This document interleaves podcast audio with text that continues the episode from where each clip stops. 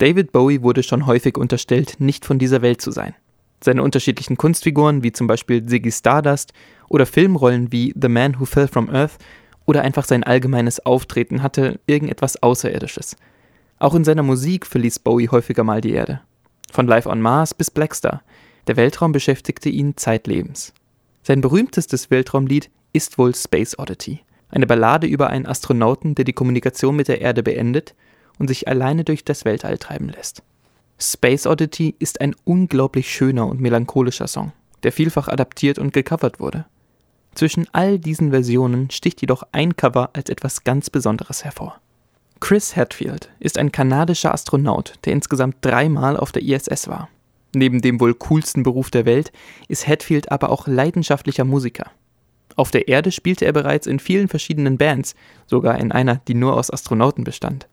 Auf seiner letzten Mission, der ISS-Mission 35 im Jahr 2013, bekam das Internet spitz, dass Hatfield einen selbstgeschriebenen Song auf der Weltraumstation aufnehmen würde.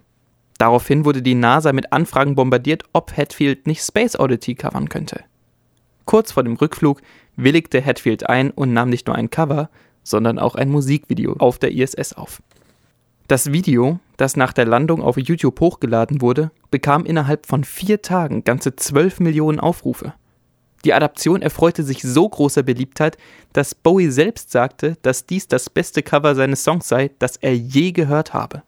Mit dem Video brach Hatfield auch den Rekord für das erste Musikvideo im Weltall.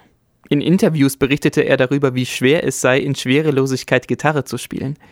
Der Videodreh war hingegen recht simpel, da die Kamera einmal irgendwo platziert einfach in der Luft stehen blieb. Natürlich braucht man auf der ISS auch keine aufwendigen Special Effects, damit man beispielsweise eine Aufnahme von Gesamtafrika bekommt oder durch das Bild fliegen kann.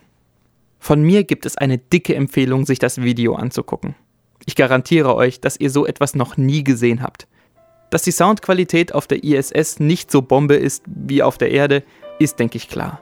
Trotzdem ist das Lied über einen Astronauten im Weltall, gesungen von einem Astronauten im Weltall, etwas wirklich, wirklich Einzigartiges. Aber macht euch am besten selbst ein Bild davon. Hier ist Chris Hadfield mit Space Oddity. Ground Control to Major Tom. Ground Control to Major Tom. Lock your Soyuz hatch and put your helmet on. Ten. Ground control to Major Tom. Commencing countdown engines on.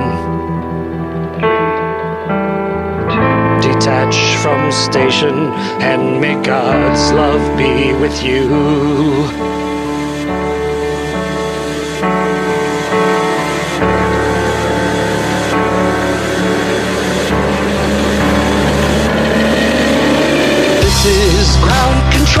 To Major Tom.